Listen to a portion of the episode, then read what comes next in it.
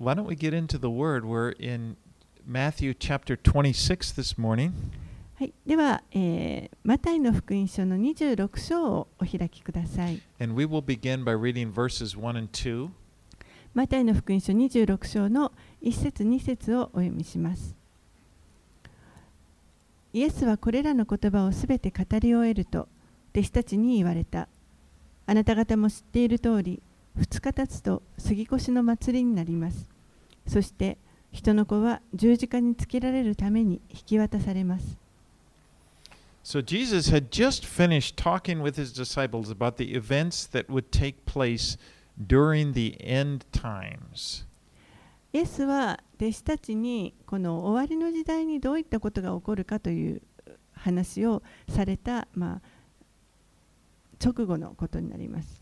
And in the last chapter, he told three parables that each had this theme. And the theme was Be ready, for the Son of Man will come at an hour when you don't expect him to come.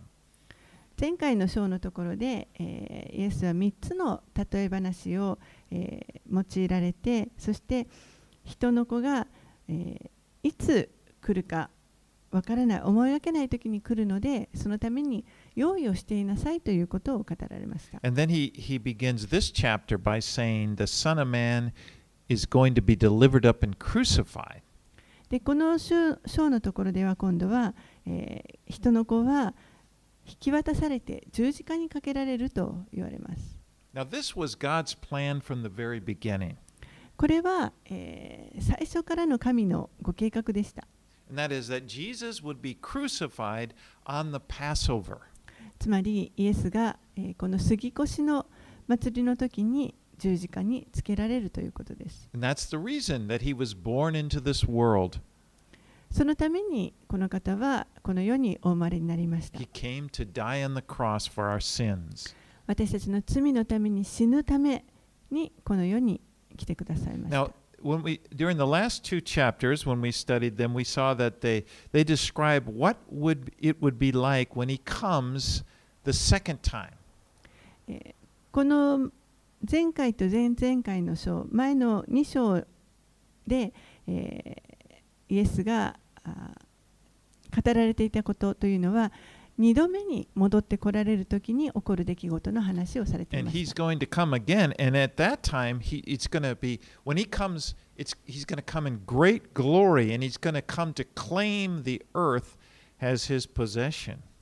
イエスは再び戻ってこられます。その時には、大いなる栄光の姿で戻ってこられて、そして、えーこの地をご自分のものとして、えー治められます。All right, let's read verses three through five. 3節から5節をお読みします。その頃、祭司長たちや民の長老たちは、カヤパという大祭司の邸宅に集まり、イエスを騙して捕らえ、殺そうと相談した。彼らは、祭りの間はやめておこう。民の間に騒ぎが起こるといけないと話していた。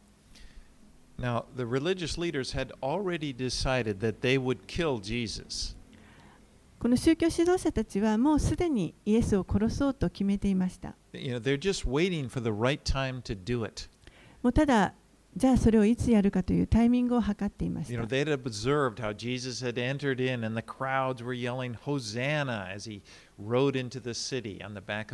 ました。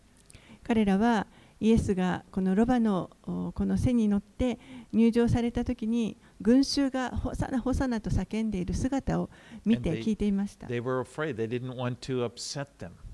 すから群衆を恐れて彼らを怒らせたくはないと思っていたわけです。But you know, even though they didn't want to kill Jesus on the Passover, the fact is he would die on the Passover because that's what God's plan was.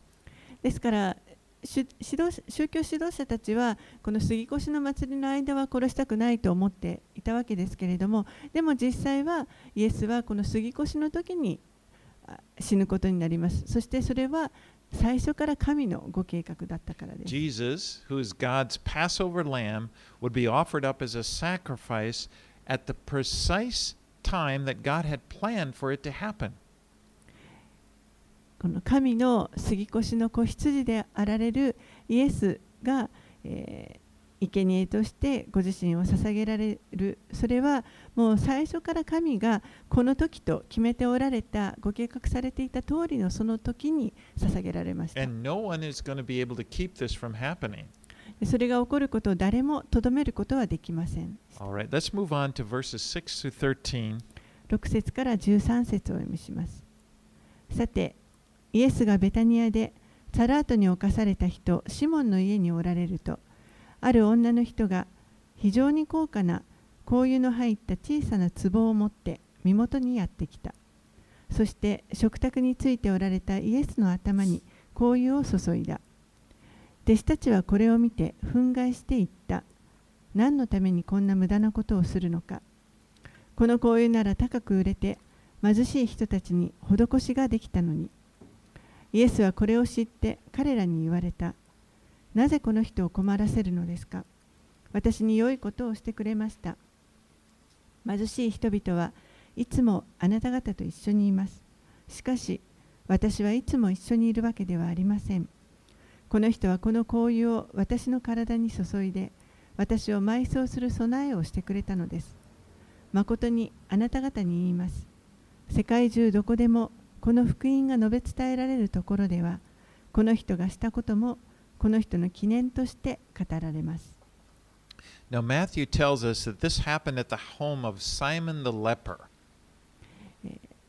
このマタイの福音書によりますとえー彼らはえーサラートに侵された人シモンの家にいたシモンの家で起こった出来事であるということがわかります。Now, this would mean the fact that he's called Simon the leper would mean that he had been a leper, but he had been healed.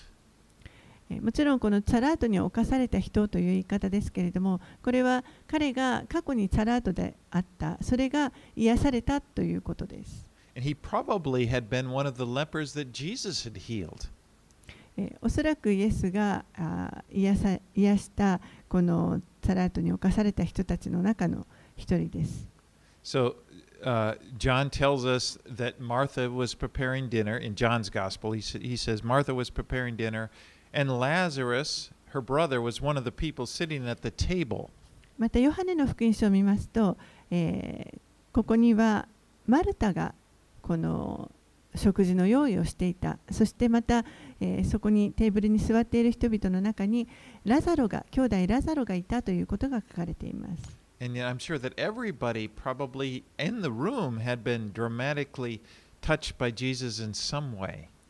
おそらくこの部屋にいた、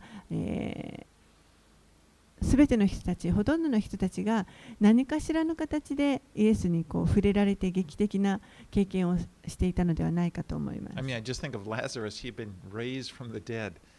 ラザロを考えてみてください。彼は死からよらされていた。さ But in させられ John's ました gospel, he also identifies Martha's sister Mary as the woman who anointed him. そしてまたヨハネの福音書を見ますと、えーこのイエスに油を注いだ女性というのがマルタの姉妹のマリアであるということがわかります。 Now, one theory about who Simon the leper was was that he was perhaps a relative of theirs. He could have been their father or their uncle. えー ある説によりますと、このサラートに侵された人、シモンというのは、このラザロ、マリア、マルタのこの兄弟たちの親戚でだったのではないか、もしかしたら父親やおじのようなあの人だったかもしれないという説があります。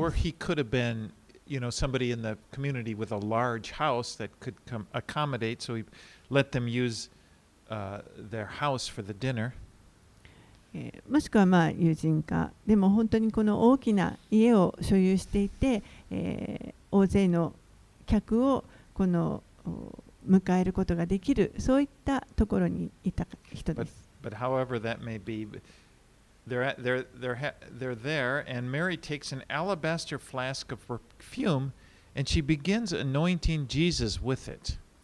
でそうやって人々がそこに集まっている時にこのマリアが、えー香油の入った小さな壺を持ってきてそれを割ってそしてその香油をイエスに注ぎました。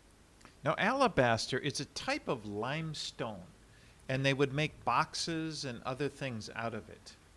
でこのあの小さな壺ですけれども、これはあの石膏のようなものでででできているもので、えーこの石膏はいろんな容器を作るときに使われます。And they would make these like flasks that had a, a long oops, a long neck on it and with, with which would hold perfume and so they would break the neck and then that would it would be opened そして、えーここで使われてたこの壺というのはちょっとこうフラスコのような形であの首が長いあの入れ物になっているのでその首のところを簡単に折って中身を出すことができるものでした。 now this is something that was very valuable でこの香油というのは非常に価値のあるものです。in, in john's gospel referring to john again he tells us that the cost of the perfume was 300 denarii or a year's wages for the average person えーヨハネの福音書によりますとこの香油は300デナリぐらいに売れるとあります。この300デナリというのは、えーまあ、普通の人の1年間の報酬とほぼ同じぐらいの金額です。but mary was a worshiper マリアは礼拝者でした。 You know, it seems like whenever we see her in the scripture, in the stories, she's always at the feet of Jesus. マリアがこの聖書の中に登場してくるときには彼女はいつもイエスの足元に座っていました。 She loved Jesus. 彼女は本当にイエスを愛していました。 And she demonstrated that love by using the, this valuable perfume on him. そしてその愛をこの高価な香油を彼に注ぎかけるということを通して、ま彼女のイエスに対する愛を示していました。But the disciples, seeing this, they objected. でも弟子たちはこれを見て憤慨します。What a waste, they said. 何のためにこんな無駄なことをするのか。She should have given that to the poor. これを売って貧しい人たちに施すべきだったのに。I keep referring to John because he gives more details, but John tells us that it was Judas who objected.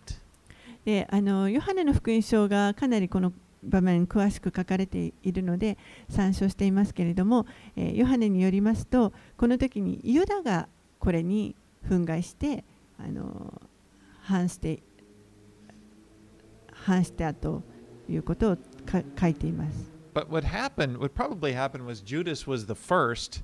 And you know, sometimes when somebody voices a complaint, then other, yeah, yeah, it is a waste. You know, they kind of join in. おそらくですね何が起こったかと考えるとユダがまあ最初にあの言葉を発したかもしれませんでもこう誰かが否定的な言葉を発する時というのはその後に周りの人たちがそれにくっついていくということがありますのでおそらくユダが最初に文句を言ってそして周りにいた弟子たちもそれに賛同してそうだそうだとなったと思います。And then John tells us also that Judas didn't really care about the poor, but he was a keeper of the money bag and he, and he was robbing from it.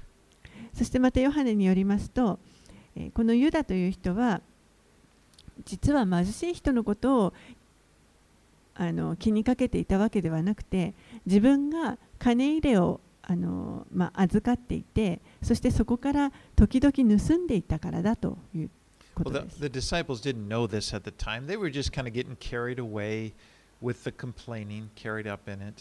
まあもちろん他の弟子たちはそんなことは知りませんでしたので、あのまあ、そのユダの文句に従って一緒になって、ここで不満を言っています。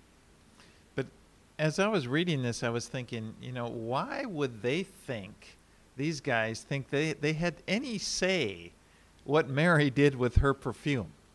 でもなんでここであのよくよく考えるとですねこの弟子たちはマリアが自分の持ってる香油をあの使ったわけですけれどもそれに対してなんであの文句を言うんだろうと思いました。 I mean, it was hers. It belonged to her. She could do with it, with it what she wanted.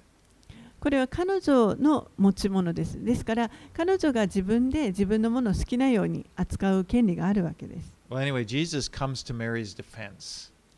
えーでもとにかくイエスはここでマリアを弁護されま He す。says, Why do you trouble the woman? なぜこの人を困らせるのですか She has done a beautiful thing to me. 私に良いことをしてくれました。You, you will always have the poor with you, but you will not always have me. 貧しい人々はいつもあなた方と一緒にいます。しかし私はいつも一緒にいるわけではありません。You, know, Jesus is more important than any cause, no matter, no matter how noble that cause may be, even, even the cause of feeding the poor. イエスは、えーこのどんな例えば高尚なもしくは気高いような目的があったとしても、えー例えば貧しい人々に施しをするだとかそういったことがあったとしてもそういった目的よりもさらにイエスご自身の方が大切な方です。And. イエスが最も大切な最も重要な方であるということを私たちは And 覚え if, ておく必要があ and り if, ます。if some cause, even ministry, if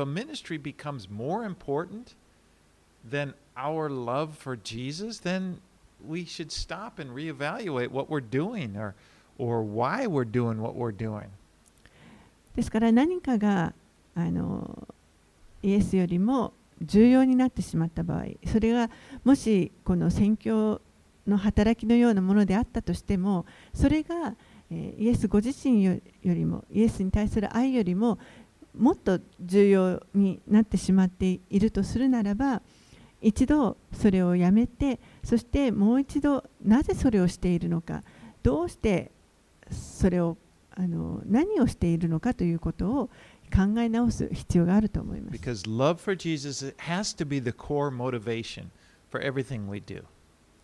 イエスこそが私たちが行うすべてのことの動機がこのイエスに対する愛であるべきです。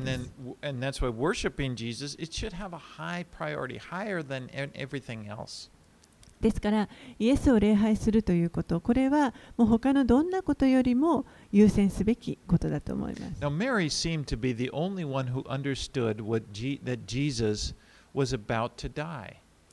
で、えー、ここで、このイエスがもう間もなく死ぬということ、えー、どうやらマリアだけがまあ、それを理解していたようです。Because Jesus said, She is done, she's done it to prepare me for burial.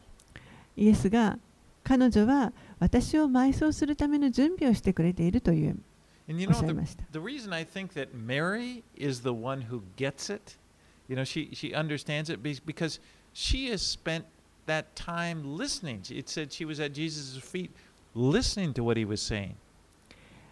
なぜマリアがこのことを、まあ、理解していたかというと彼女はずっとこのイエスの足元にあの座ってですねイエスが語られることを聞くということに時間を費やしていました。Now, you know, I'm using the word worship, and sometimes in, we, we kind of, some people tend to think worship is singing songs to the Lord. But it, it, it, that singing songs to the Lord is only one form of worship. えーこのワシップという言葉ですけれども、まあ、あの礼拝とかあと賛美というふうにも訳されますけれども、え、この賛美というのは礼拝の中の一つの形ですから、えー、賛美だけが礼拝ということではありません。But it, it, worship should, can、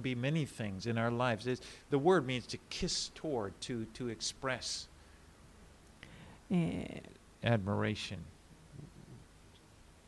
ーこのワーシップという言葉これは、えー礼拝するという賛美だけではなくそれ以上のものです。この対象者である方に、まあ、基礎をするようなそういう意味合いがある言葉です。But it's never a waste of, it's never a waste to worship the Lord. でも主を礼拝するということは決して無駄なことはありません。It's never a waste to give him your time, your money, your talents, whatever. あなたの時間やまたお金また賜物そういったものを主のために使うということこれにあの無駄になるということは決してありません。You know, the Lord is pleased to, to receive from us what we offer him. 主は私たちが主に捧げるものを本当に喜んで受け取ってくださいます。I mean, that in itself is a great blessing that he would that he would receive it from us. それだけでもこの主が私たちから受け取ってくださるということだけでも本当に祝福だと思います。Now, in Mary's case, she gave her perfume, and Jesus said, She has done a good thing. マリアの場合は彼女は、えー彼女の持っていたこの高価な香油を主に捧げたわけですけれどもそれに対してイエスは彼女は良いことをしてくれたと言ってくれ But you know, ま there し are た various ways of, and expressions of what of how we can give to God. 私たちはこの神に何を捧げるかというこの表現方法はたくさんあると思います。You know, to sing, to sing and express your emotion, that's one way.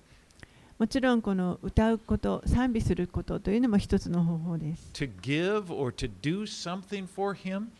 もしくは何かを捧げるとかな主のために何かを行うとか But if you do it for Him and, it, and, and your heart is in it, He receives it and He's blessed by it.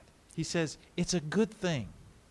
主のために何かを行うということその時にそこに自分の心があるならば主はそれを受け取ってくださってそして良いことをしてくれたと言ってくださいます You know, Mary had perfume. That was kind of that was her thing, her treasure to give to the Lord. マリアは香油を持っていましたこれは彼女のものです But you know, you probably it's have something else. 皆さんはもしかしたら他に何か他のものを持っておられる You know, と for 思い example, ま when you す set aside time, time is a big thing. You know, time is time kind of represents our life. 例えばですねあの時間を性別するということを考えるときに時間というのはこれはあの一つの大きな賜物だと思います時間は、えー本当にこの与えられているあの価値のあるものでこれを性別するということができます And but when we make the decision, okay, I this is time I've devoted to the Lord. He's blessed by that. He sees it as something valuable. 私はこの時間を主に捧げるというふうに、まあ、あの献身するときに主はそれを価値あるものとして受け取ってくださいます But it, you know, the, the possibilities are endless. It's just what you chose. You think, well, this is, I'm going to do this for, I'm going to do this, I want to do this for the Lord. It's, you know, it's, it's great blessing in that. そうやってこの主に捧げられるものというのはもう本当に尽きることがないと思います。そして、えーこの私は主のためにこれを捧げたい、これをしたいという、これはあ本当にそれを主が喜んで受け取ってくださいますし、大きな祝福です。But as you do, I just want to say, don't be discouraged if you hear a negative voice in your mind saying, this is a waste. その時にですね、ぜひあの皆さんに、えー落ち込まないでいただきたいと思うのが、あのいや、こんなことは無駄じゃないかという声が、否定的な声が聞こえてくると思いますけれども、そういった声にあの耳を傾けないようにしてください。not a waste. 決して無駄なことはありません。It's a good thing, you know? 良いことです。It's it, it's a good you know, but the flesh it can make you try to think, well, you don't want to waste your your life. You know, it's nice weather. You should be out doing this or that. You know, whatever.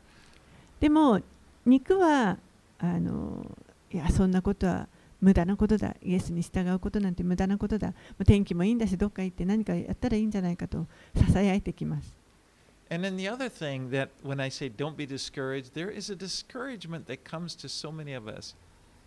Is this is this idea that what we're doing for the Lord doesn't matter. Like he doesn't care about that. He doesn't even notice. That's not true. That that don't ex- reject that voice. またですねもう一つこの落ち込まないでほしいと思う声としてあの、まあ、自分が主のためにしていることこれはそんな大したことじゃない主にとって何にもあの変わることはない気づいてもらえないというそういった声ですこれもまたあのぜひ退けてください決してそんなことはありません That's we see in the scriptures that the Lord is blessed. He said, even a cup of cold water you, you give to somebody for me, you know, you're not going to lose your reward. たとえあのコップ一杯の水でもこれをあの主のためにと言って誰かに支え与えるならばその人は報いから漏れることがないと主はおっしゃってください Okay, let's move on. Let's go to 14 through 16. では14節から16節をお読みします。その時12人の一人でイスカリオテのユダという者が祭司長たちのところへ行ってこう言った。私に何をくれますか？この私が彼をあなた方に引き渡しましょう。すると彼らは銀貨30枚を彼に支払った。その時からユダはイエスを引き渡す機会を狙っていた。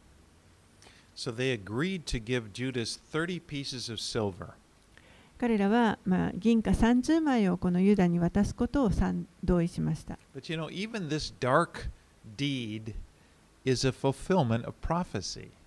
このようなこの闇の行いすらも実は予言の成就ということになります。Zechariah 11:12 prophesied that Jesus would be betrayed for 30 pieces of silver. This is the exact amount that Ju- Judas was given. ゼカリア書の11章の12節のところの予言ではイエスが、えー銀貨30枚で裏切られるということが予言されていましたけれどもまさにそのお同じ全く正確に、えーその値でユダはイエスを裏切りました。And in Psalm 41 verse 9 prophesied that he would Jesus would be betrayed by a friend. また詩篇の41編の9節には、えーイエスは共に裏切られると書かれています So。both of those prophecies are being fulfilled here. 両方の予言はここで成就したということになります。Exactly. それも正確にですね。It's interesting that 30 in the scriptures 30 pieces of silver was the price that an owner of an ox had to pay if his ox gored a slave. え興味深いのはこの銀貨30枚という値ですけれどもこれは、えー牛がもし奴隷をついてしまったらばその牛の、えー持ち主が、えー払わなければいけないその対価が銀貨三十枚というです。え、これがまあ立法に書かれているものですけれども、三、え、十、枚の銀貨を払う,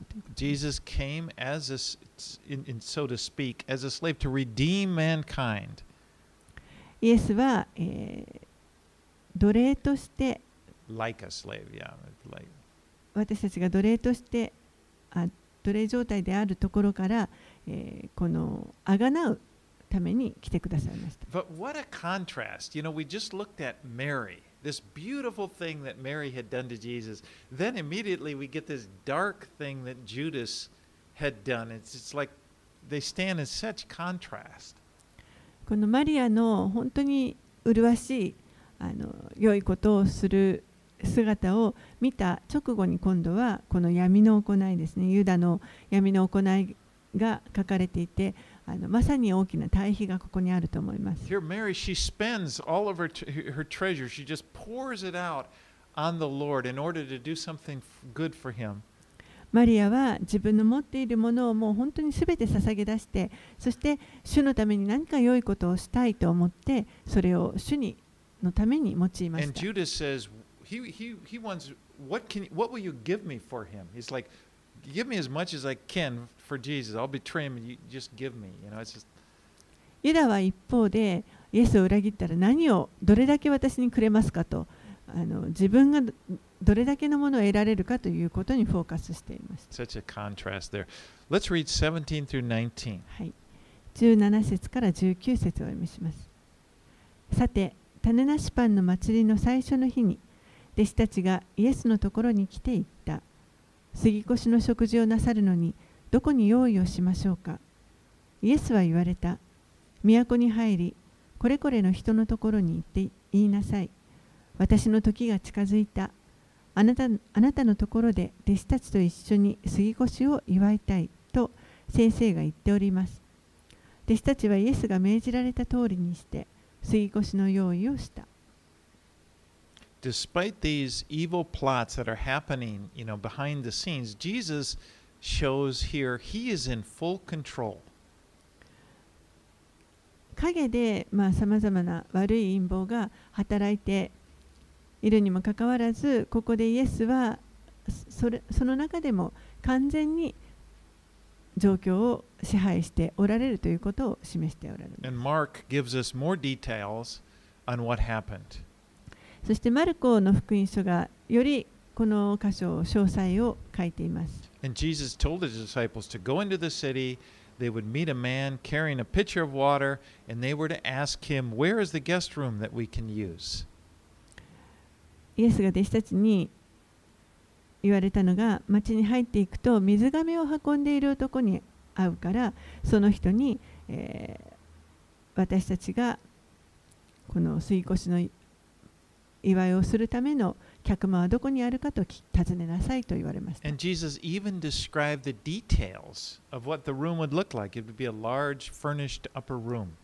そしてその部屋がどんな様子かということまでも詳細に語られて2階の大きなおそらく家具付き,具付きの,あの広間であるということまで話されました。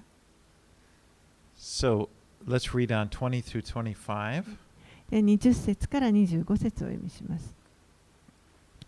夕方になってイエスは12人と一緒に食卓に疲れた。皆が食事をしているとき、イエスは言われた。誠にあなた方に言います。あなた方のうちの一人が私を裏切ります。弟子たちは大変悲しんで、一人一人イエスに、主よ、まさか私ではないでしょう、と言い始めた。イエスは答えられた。私と一緒に手を鉢に浸した者が私を裏切ります。人の子は自分について書かれている通りに去っていきます。しかし、人の子を裏切るその人は災いです。そういう人は生まれてこなければよかったのです。すると、イエスを裏切ろうとしていたユダが、先生、まさか私ではないでしょうと言った。イエスは彼に、いや、そうだと言われた。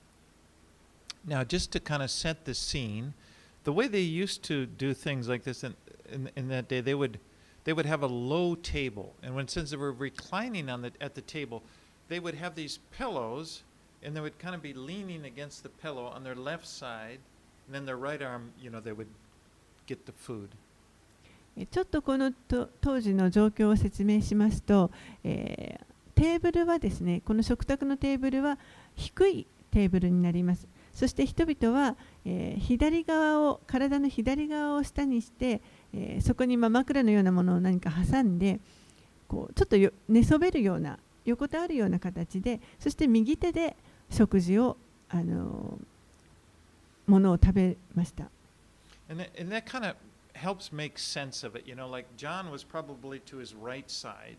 And, you know, uh, in, in, his, in the Gospel of John, he talks about leaning back against Jesus, you know, to say, Lord, who is it? And that, that, that would, if he was here and he's facing this way, he wanted to talk to Jesus, he would kind of lean back like that. えおそらくですね、あのまあ、ヨハネの福音書を見ますと、ヨハネは、えー、このイエスの右側に座って そういう状態で座っていたのではないかなと思います。そして、えー、この他の人に主に聞いてくれと言われて主よそれは誰ですか？と尋ねた時にあそのイエスに振り向いてイエスに あの尋ねますからそのすぐ隣にいて、えー、こう横たわりながらあの尋ねた。I, I don't know. I, I just brought this up. This is one of the details because sometimes th- those classic paintings really look silly, you know, because they show him sitting up at a table, you know, like we said. Uh, and then John, for some reason, has got his, you know, head and Jesus. You know, it's just kind of weird. and, and but this picturing it like it really is kind of makes sense. まあよくですね、この西洋の絵画で あの最後の晩餐の絵がありますけれども、あれはテーブルにあの弟子たちとイエスが真ん中にいて弟子たちが座って、なんかこうヨハネがちょっとこう寄りかかっているような絵がありますけれども、あのあれはもう全然この当時の様子とは異なります。あのちょっと辻褄が合わなくなると思います。Anyway, I better move on. But Jesus, when he asked, Who is it? He said, He who has dipped his hand in the dish with me will betray me. はい、そしてイエスは、えー答えられました。誰ですかと聞かれたときに答えられて、えー私と一緒に手を鉢に浸した者が私を裏切ります。And by that, he meant this was a common dish that they'd all been using. By that, it, it meant it's one of you. えーでもこの鉢に手を鉢に浸すとありますけれどもこの鉢というのはあの、まあ、この食事の時にみんながここにあの食べ物を浸して食べるという鉢ですからあなた方のうちの誰かがという意味になります Judas was dipping. It says the one who's dipping with me, and then you know Judas, you know everybody looked. It wasn't like that. It was basically like one of you here. イエスがこう鉢に浸した時にユダも一緒にそこにあの浸してだからユダなんだということではなくてあのもうそこにいるみんなが同じ鉢から浸して食べているわけですからここにいる者たちの中の誰か一人だという意味になります。But then Jesus goes to say, Woe to that man by whom the Son of Man is betrayed. It would have been better for that man if he had not been born. そして、えーイエスは言われました。人の子を裏切るその人は災いです。そういう人は生まれてこなければよかったのです。You know, I, have been asked by people before, do you think Judas would g- went to heaven? えーユダは天国に行ったと思いますかという質問をされたことがあります。And I, I, I don't think so because of this. If Jesus would not said, would not have been, if it's good for the man, if he wouldn't have been born, of course, you know, でももしここでこのイエスがそういう人は生まれてこなければよかったとおっしゃるぐらいですからやっぱりユダは天国に行ってないのではないかと私は思います。But the disciples, the others, they didn't suspect that Judas was the one who would do this. でもここで他の弟子たちはユダが裏切るだろうというふうに疑ってはいませんでした。ユダはおそらく他の弟子たちよりも何か目立つような存在ではなかったと思います。また見かけだけではそんな悪い人には見えなかったと思います。But when Jesus said this, one of you will betray me, the disciples were shocked and they all asked, Is it me? Is it I? And they, they were questioning in their own hearts, Could I be the one to do that? イエスがあなた方のうちの誰か一人が裏切ると言われたときに弟子たちは実はみんなショックを受けてえそれは私ですか私のことですかとそれぞれにあの心配しました。You know, I've heard, I heard one guy, one teacher say, if, we, if Jesus were to say that now, people would probably say, Is it him? Is it him? Rather than, Is it, is it me? あるあの教師の人がですね今イエスがもし同じことをここで私たちに質問されたら私たちはそれは彼のことですか？それはあの人のことですか？と いうのではないかと聞いた All こと right, let's read on for 26 through 29. はい、では26節から29節をお読みします。また、一同が食事をしているとき、イエスはパンを取り、神を褒めたたえて、これを裂き、弟子たちに与えて言われた。取って食べなさい。これは私の体です。また、杯を取り、感謝の祈りを捧げた後、こう言って彼らにお与えになった。皆、この杯から飲みなさい。これは多くの人のために、罪の許しのために流される私の契約の血です。私はあなた方に言います。今からのち、私の父の御国で、あなた方と新しく飲むその日まで、私がブドウの実からできたものを飲むことは決してありません。The Passover meal was full of meaning. この杉越の祭りの食事というのは、す、えー、べ、て意味があります。It, it was first instituted in we see it in Exodus 12 to remember the night that God delivered the Israelites from Egypt. これは最初は、え、この出エジプト記の12章にありますけれどもイスラエルの民がエジプトから導き出される晩に、え、のことを覚えて行うということで始まったものです。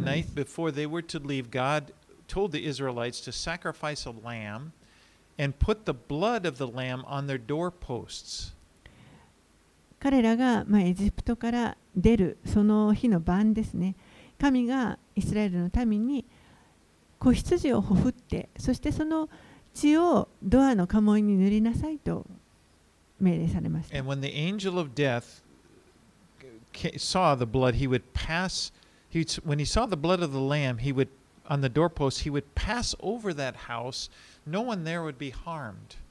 そして死の使いがその町中をその晩通通るときに、えー血が塗られている家の前は通り過ぎてくださいました。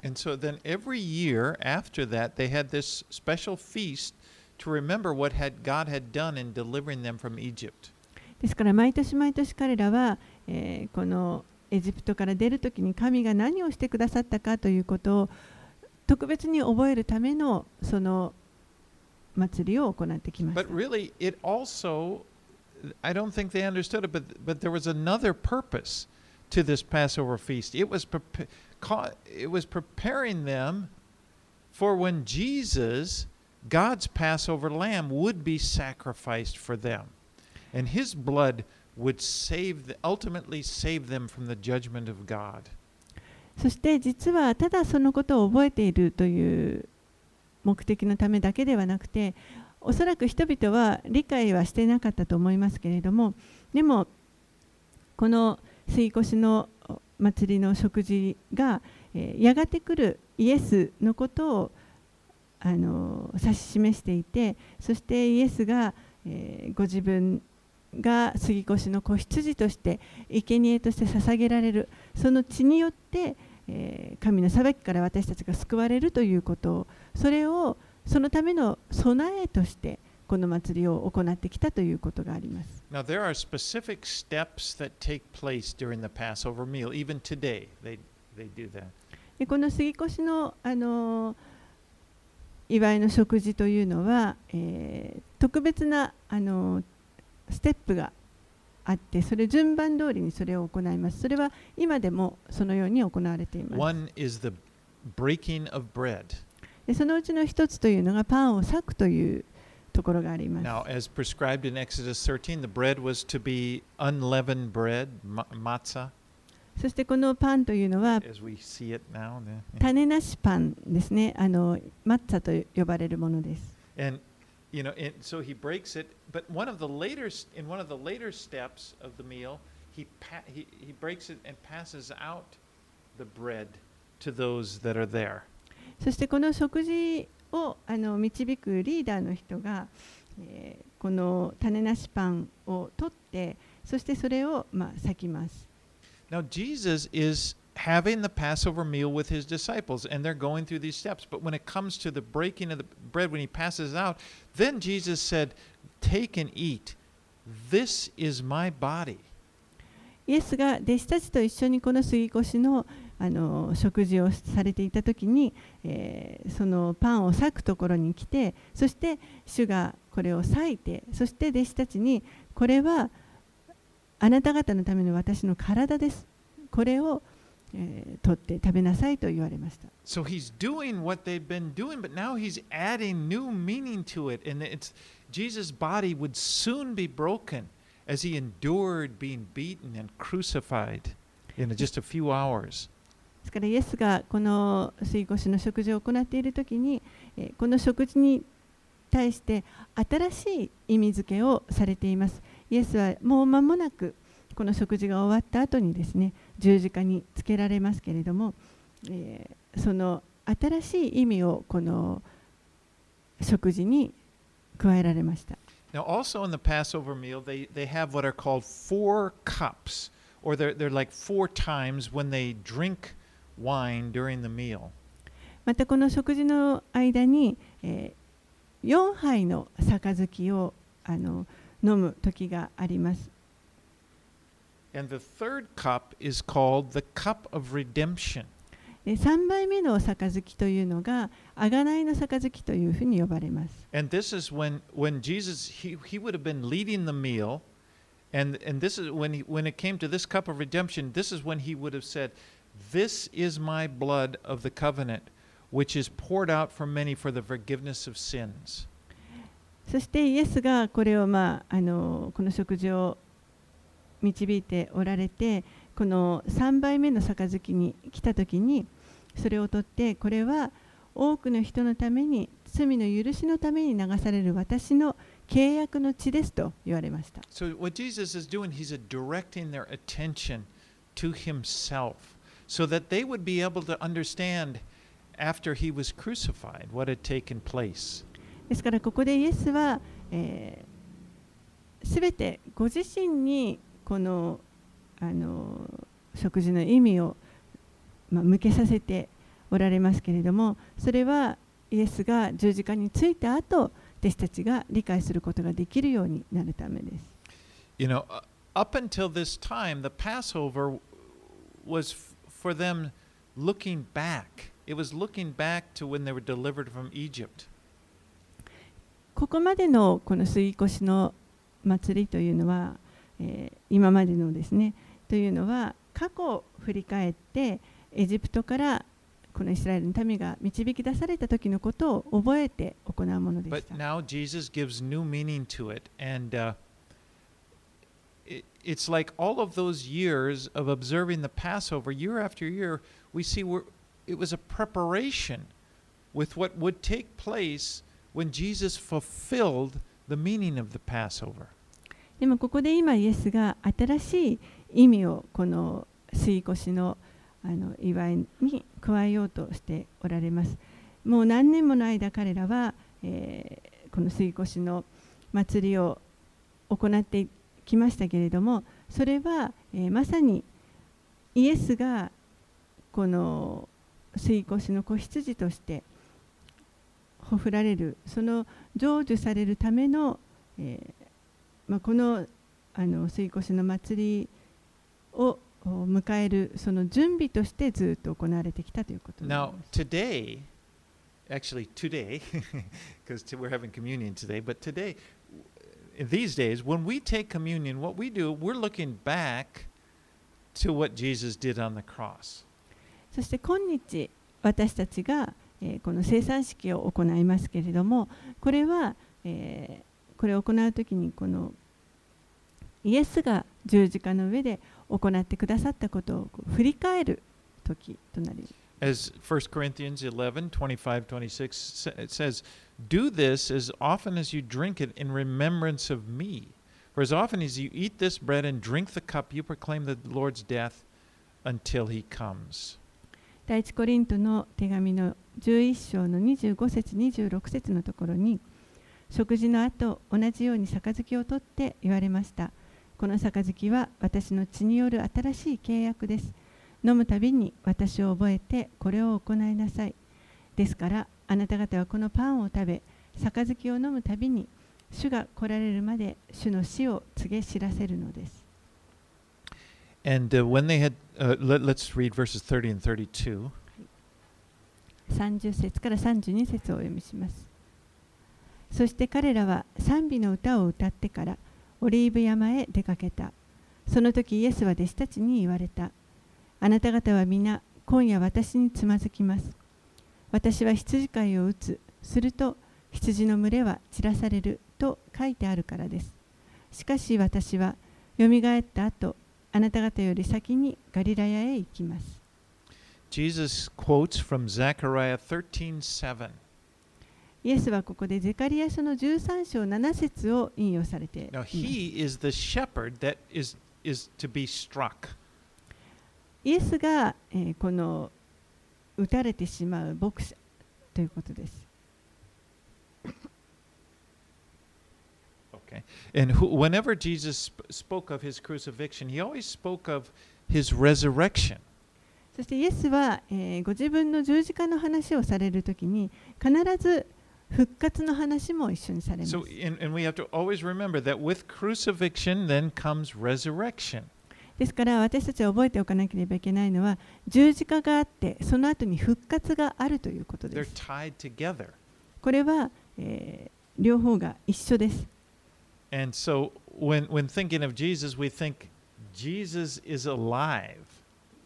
ですから私たちがイエスのことを考えるときにイエスは生きておられると。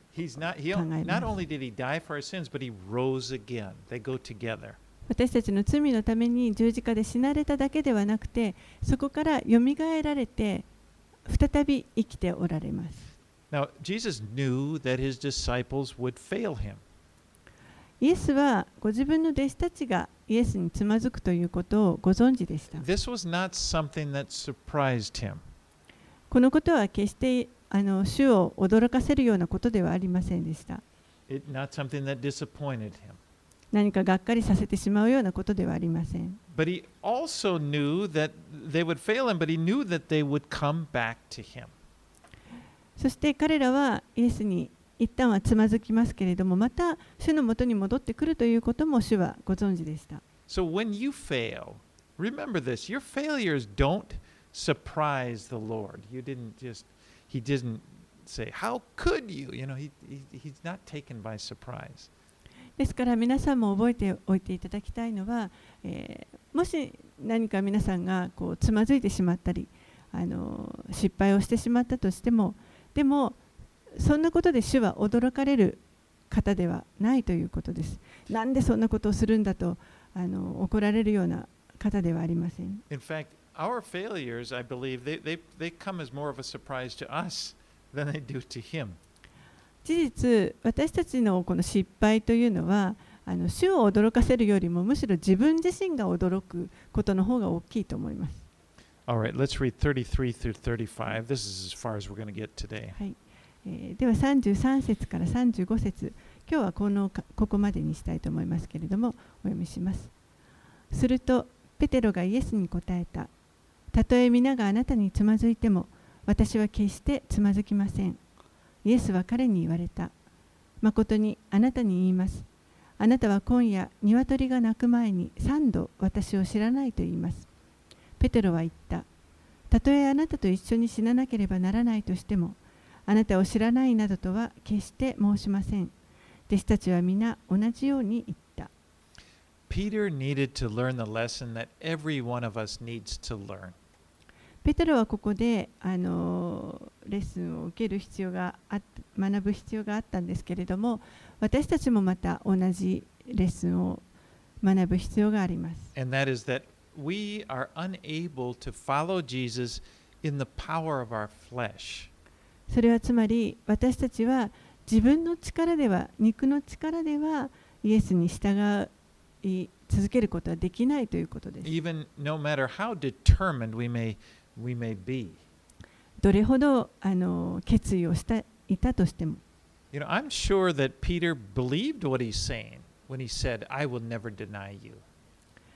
私はこのペテロがあのこの時に言ったことというのは本当にそう思っていたと思います。私は決して否定しません。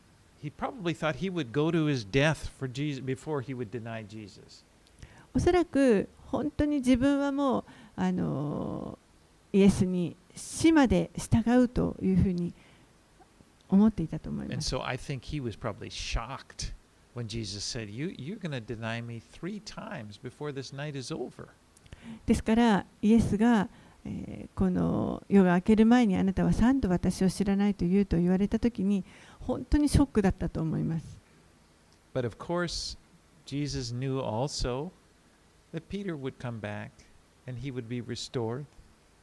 でも同時にペテロがまた再び復活して回復されるということもイエスはご,存知でした。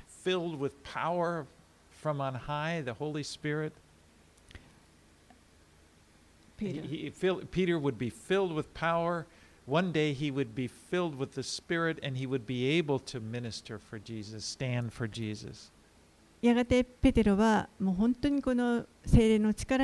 けて、一度は力を受けて、力を受けて、力を受けて、力、て、そしてイエスをあの力強く証ししていくものになるということを主はご存知でした。でも今はまだこの否定してしまうということがこれから起こります。But, you know, I thank God that our salvation doesn't depend on our willpower. 私たちの救いというのは私たちのこの意志の力にはかかってないということ。このことを本当に神に感謝します。Our salvation depends upon Jesus and in what he has done for us, not in what we did for him. 私たちの救いというのはイエスとそしてイエスが行ってくださったことにかかっています。私たちの行いではありません Next week, we're going to continue the story. We're going to see how these words of Jesus are fulfilled, just as he said they would be.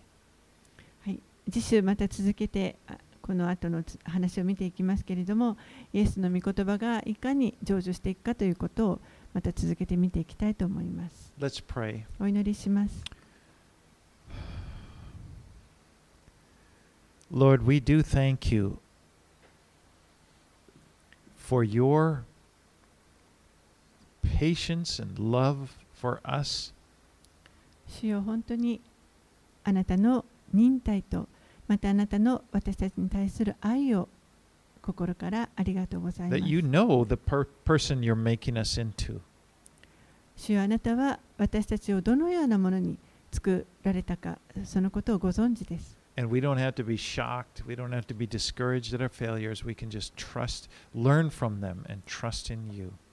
私たちは自分の失敗に驚いたりまたがっかりしたりする必要なくそこから学んでそして、えーあなたに従っていくことができます But it is so good to know that our life is in your hands.